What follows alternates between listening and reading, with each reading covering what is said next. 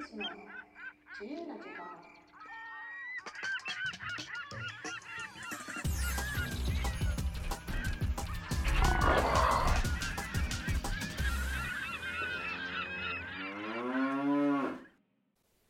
この番組はクリスが日頃の講演活動や文章では発信しないようなささやかな日常をゆるゆると語るラジオ番組です。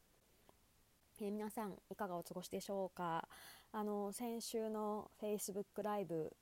あのボリューム5の回にご参加くださった皆様ありがとうございました。なんか初めてだったのでなんか全然使い方がよくわからなくて あの一応練習してたんですよ。モニターもねちゃんと横向きでねセッティングして結構入念にリハーサルをしてでその後の保存の仕方とかねゲストを入れる練習とかもねいろいろしてたんですけど実際なんかしあの配信始めてみたら全然予定通りにいかなくってすごい難しかったです。なんかねあとね多分ねあのやりながら気づいたんですけど今更ながらに思うのは多分私が手元で見てたのと祁答院さんが手元で見てたのって多分違うよね。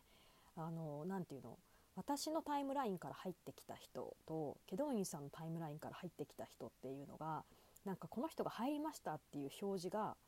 多分違ったんじゃないかなっていう気が後からちょっと思い返して録画を見たりして感じました。なんかすごい難しかったけどでもあの確かにあの何ですかねこの収録放送のラジオとはまた違ったライブ感があってすごく一度にたくさんの方とこうコミュニケーション取れたのであのそれはそれでとても楽しい1時間でした。皆さんいかがでしたでしょうか？はいあのちょっと楽しくあの参加していただけてたらよかったなと思います。あの次回はちょっとねこのボリューム5で学んだこととかなるほどと思ったことがあるのでちょっとそれを生かしてまたボリューム10でライブ配信をしたいなと思っています。であとねあのーこの間のそのライブ配信の時に面白い夢？なんか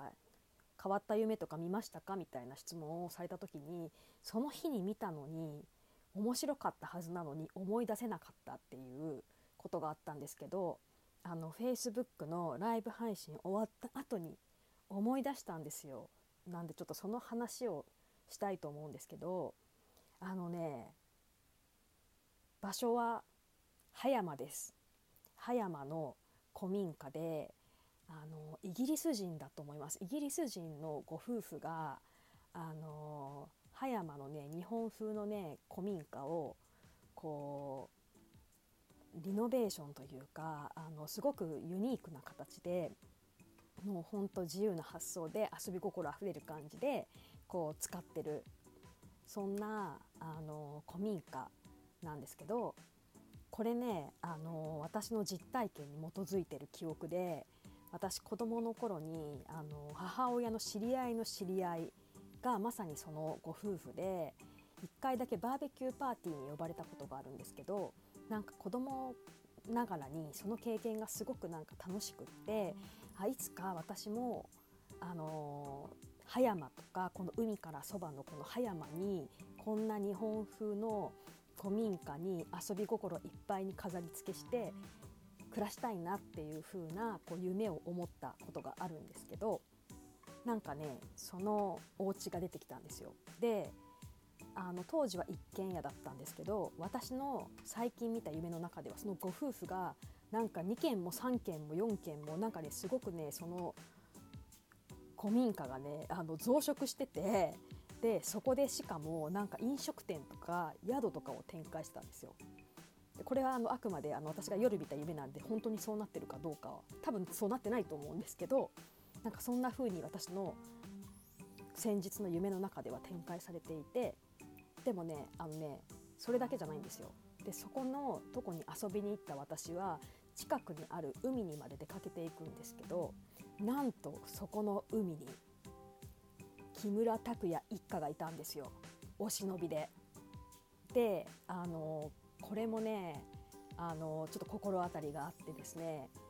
あの私最近あの木村拓哉一家のあの後期とココミのインスタにハマってるんですよ。なんかあの2人がめちゃくちゃ可愛いなと思って後期はキムタクに似てるしココミはなんか工藤静香に似てるしなんか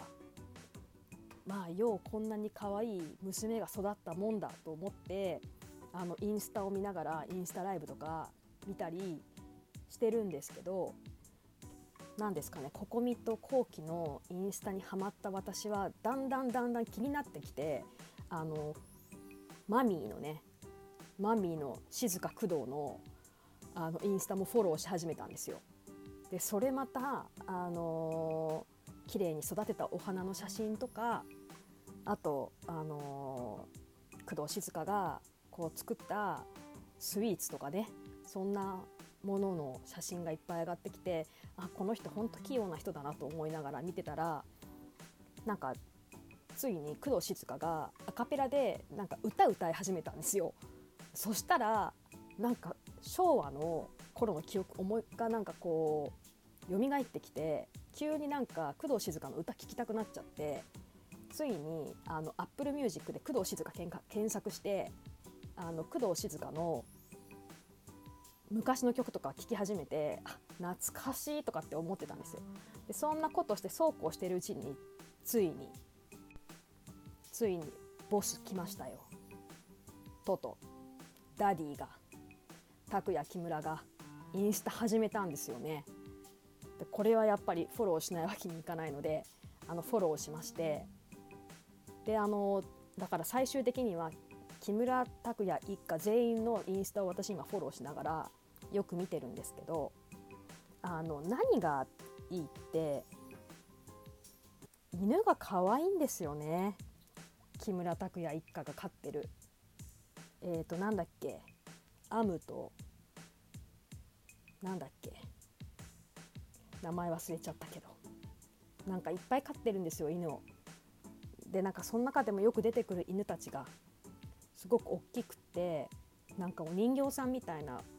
モコモコの犬なの。それがすごい可愛くってなんかその犬を見たいがために見てるっていうのもあるんですけどそんなこんなでねあのー、木村拓哉一家にまんまとハマってですねまあこれもちょっと誰かがプロデュースしてることかもしれませんけどそれにまんまとハマってなんかついに夢まで見てしまったというまあそんなお話でした。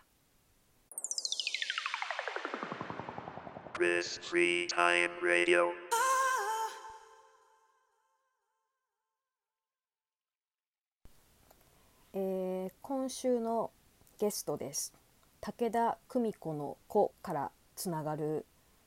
お友達は、えーと、後期金沢金沢幸輝くんです。あの実は私あの徳島県の神山町という本当人口5,000人ぐらいの山奥に家を借りてましてあのそこが私のあの別宅というかあのサテライトアトリエというかなんですけどあの今はね全然もう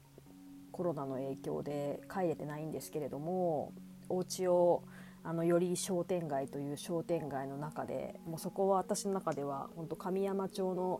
銀座一丁目一番地だと思ってるんですけどそこの商店街に面したところにあの可愛いお家を私は借りていてでそこから歩いて5分ぐらいのところにあのリヒトリヒトという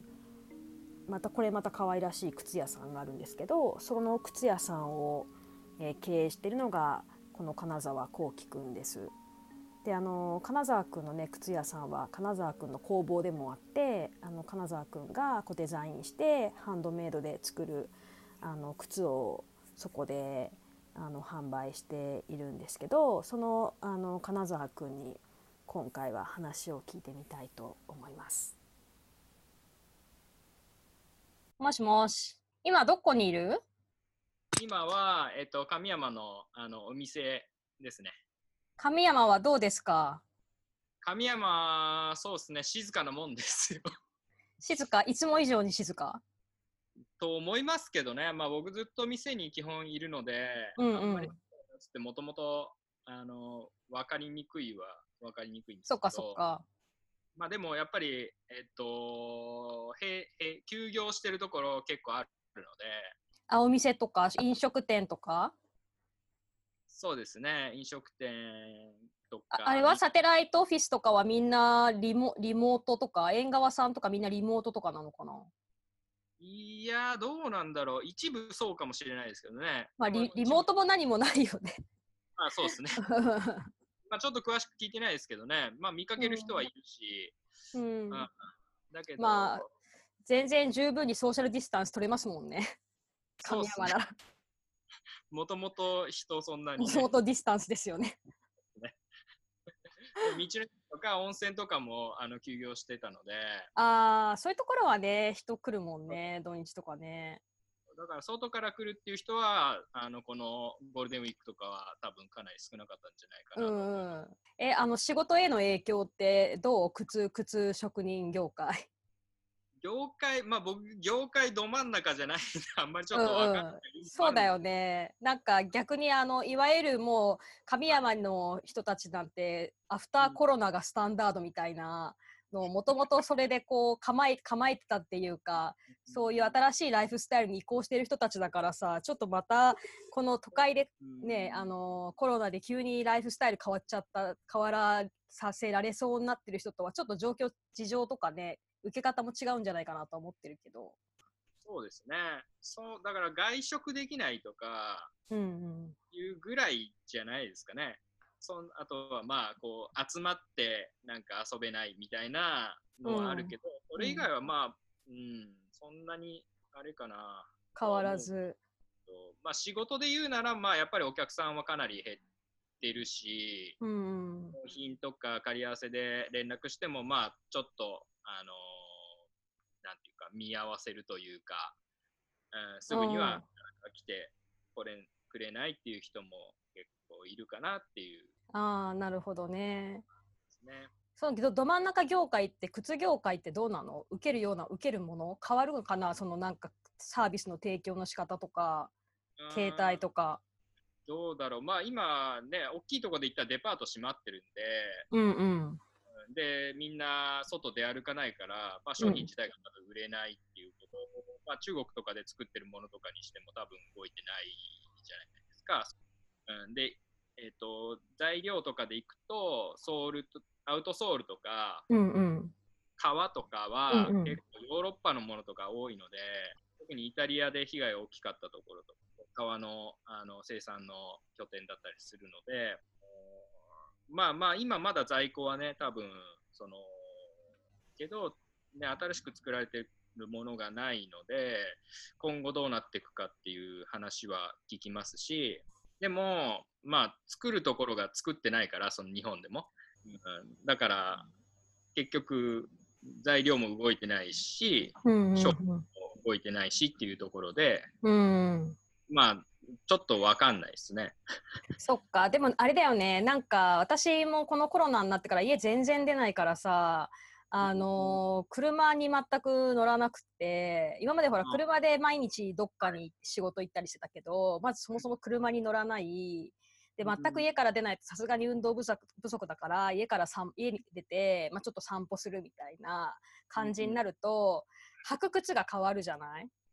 まあそうそう。ランニングシューズ。そうランニングシューズウォーキングシューズになるじゃん。だからそういう意味で言うとなんかアフターコロナにみんなのライフスタイル変わったり働き方変わるとなんか靴も変わるかもしれないね そうするとね。あまあそうですね。よりそういう、うん、確かに、うん、なんかねあの金沢君に残念なお知らせがあって。お。私さ夏のサンダルをさメンテナンスしてもらってたじゃない、はいはいはい。でそれもメンテナンスして返してもらってると思うんだけどはいはいはい。それあのー今ねコロナの影響をね、ま、もろに受けまして、はい。あの今多分徳島市のね南佐古八番町あたりに止まってるんですよ。輸送輸送が。だいぶ前ですよ。あのいやそう私だって2月の中旬いや要は2月中旬から私は引きこもってるし、もう大体そんぐらいからなんかこう東京とか行くのをこう控え始めた人って大体1月2月から控え始めたじゃない。そうでね。そうでうちの事務局長もあのナルトの実家に帰ってくんなって言われてるし、うん、あの私が絶賛その頼んだ靴靴運びうん屋さんが やっぱりあの飛行機乗ること控えて徳島から出ないようにされてるので今南迫八番町あたりに靴が止まっててもうかれこれ数ヶ月経つなと思って。ね。これからね、ちょっとドキドキししてる。ちょっとドキドキせっかくメンテナンスしてもらったのになんかくっちゃくちゃになってんじゃないかとかなんかタバコのそうそうタバコの匂い染みついたりとかしてないかなっていうのがちょっとドキドキして。あのあと何ヶ月経ったら私の手元に帰ってくるのかわかんないけどもうすぐ夏来てそろそろあれを履きたくなるシーズンに入ってるなと思ってんだけどさ。ね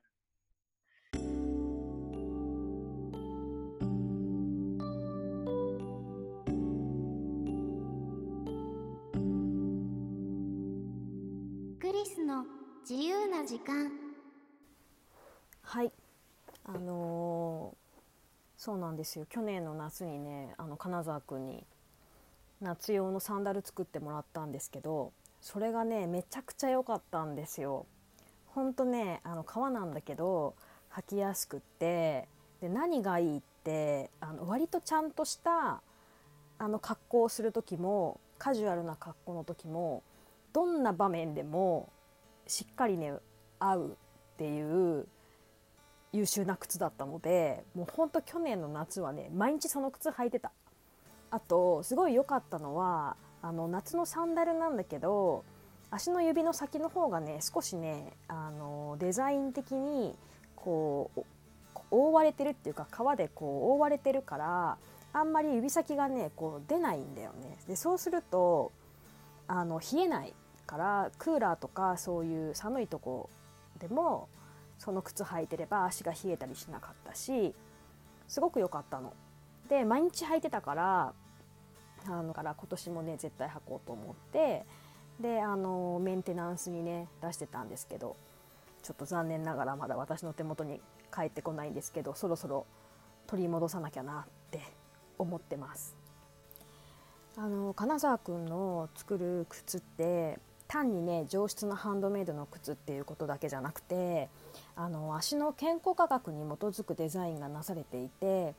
あの例えば足に悩みのある人とかあと私みたいに足に障害のある人の靴っていうのを作るあの高い技術を持っている職人さんなんです。であの最近はあの SNS で健康な足をこう維持するためのなんか体操とかそういったこう情報の発信っていうのも始めているのでちょっとそのあたりについて後半で聞いていきたいと思います。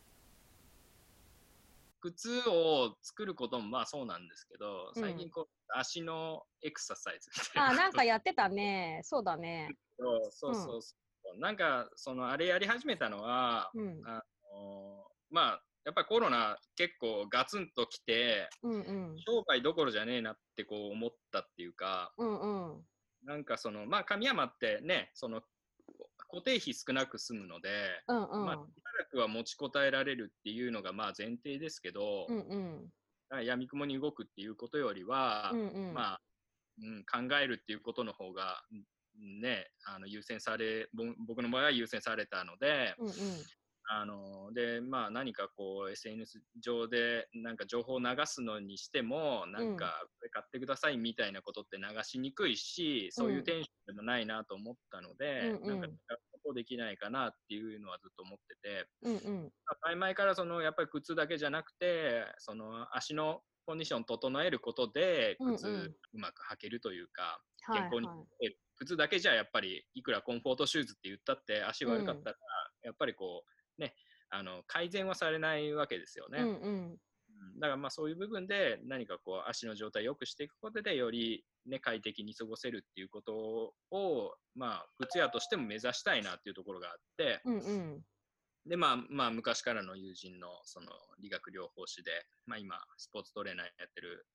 子と話ししなしてまあなんかそういう健康を保つみたいなそういう意味合いのなん何かをこう直すとかじゃないしもちろん、うんうんまあ直接これが商売につながるっていうことではないけど、うんうんなんか買ってしてはこう僕すごい大事だと思ってるので、うんうん。あのこういうことも知ってもらえたらう嬉しいなと思いますね。のあれ、そもそももなんで靴に靴に行こうとしたんだっけ？いや単純に面白そうだなみたいなことですうよ。ん。うんでまあいろいろ調べてその医療福祉の整形靴っていうもののあの存在を知って、まあ、そういうことがこう、うん、できればその足の障害のある人の靴も作れるし一般の人の靴も作れるっていうことができたら、うんうん。差別なくというかうんうん。人にこう靴が作れるようになりたいってその時にあの、うんうん思って選んだ。うんうんそうでまあその兵庫の専門学校は、えっと、理学それこそ理学療法士とか、うんうん作業療法士さん、救急救命士、義肢装具士っていう、まあ、いわゆるコメディカルっていう部分に当たる人が一緒に学んでいるようなところで、あの整形靴っていうものがあの教えられていて、先生たちはそういうその医学医療の現場で働いている人たちだったから、まあ、体のことだったりとか病気のことだったりっていうのを教わりながら靴を作るっていうことをしていっているんですけど、まあ、そこに教えに来てるマイスターがオーストリア人のマイスターで、あのまあ、向こうのドイツとかヨーロッパってそういう、えーものが進んでいるので、うん。まあ、本場のこう技術とか知識、えー、と材料のこととかをこうその人からこう学ぶっていうようなことでうんうん。は教えてもらえる日本で唯一の専門学校だったんですけどあ、はあはあはあ、で僕はまあたまたまなんかその就職する場面であのドイツ留学みたいな話があのあってでそのドイツの、えっと工房は、えっと職人が1、2、3人プラスマイスターと、えっと靴のお店も、まあ、小さいショップも持ってたのでそこのショップ店員さんが2人ぐらい。うん。で、あとは、えっと、週1とかで、こう、外部から来る、えっと、その時、ドイツでノルディックウォーキングっていう、わかります？ノルディックウォーキング、ノルディックポール使あ、そうそうそう、ノルディックウォーキングが流行ってたんですよ。うんうんそれをやってるトレーナーさんが来て、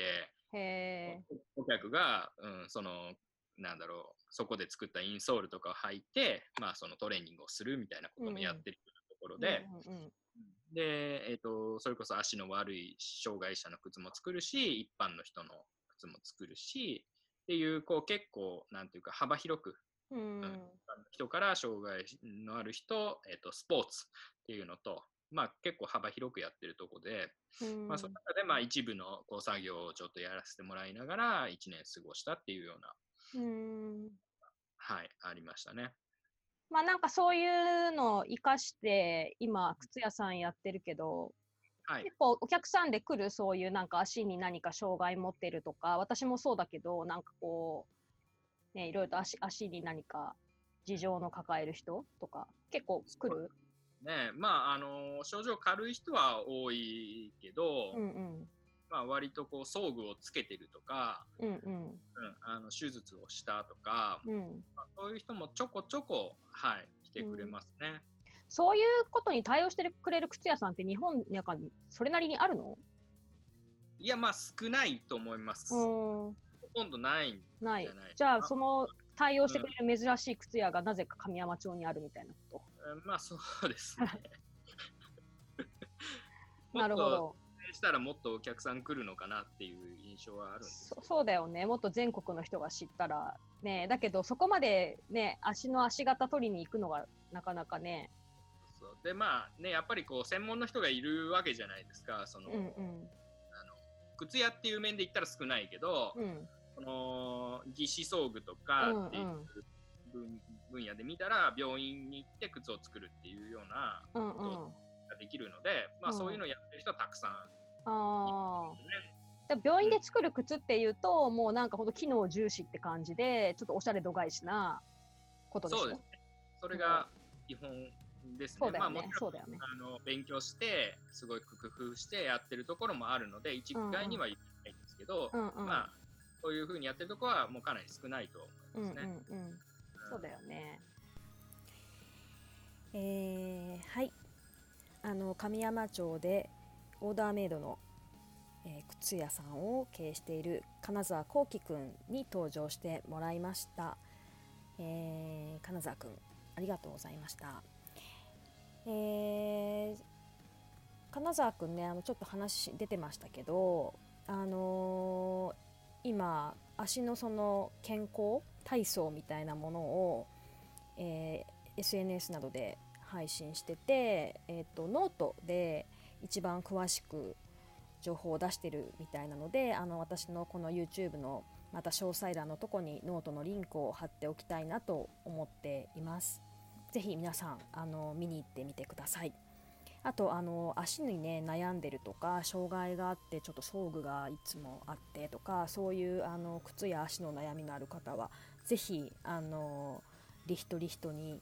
コンタクトしてみてください。あの金沢くんがすごくあの丁寧に相談に乗ってくれると思います、えー今週のクリスの自由な時間はいかがでしたでしょうか？感想質問。話してほしいテーマなどありましたら YouTube のコメント欄や Twitter に「ハッシュタグクリスの自由な時間」でつぶやいてみてください。えまた来週も聞いてみたいなと思ってくださった方はぜひスローレーベルの YouTube をチャンネル登録してください、えそれではまた来週。またね。バイバイ。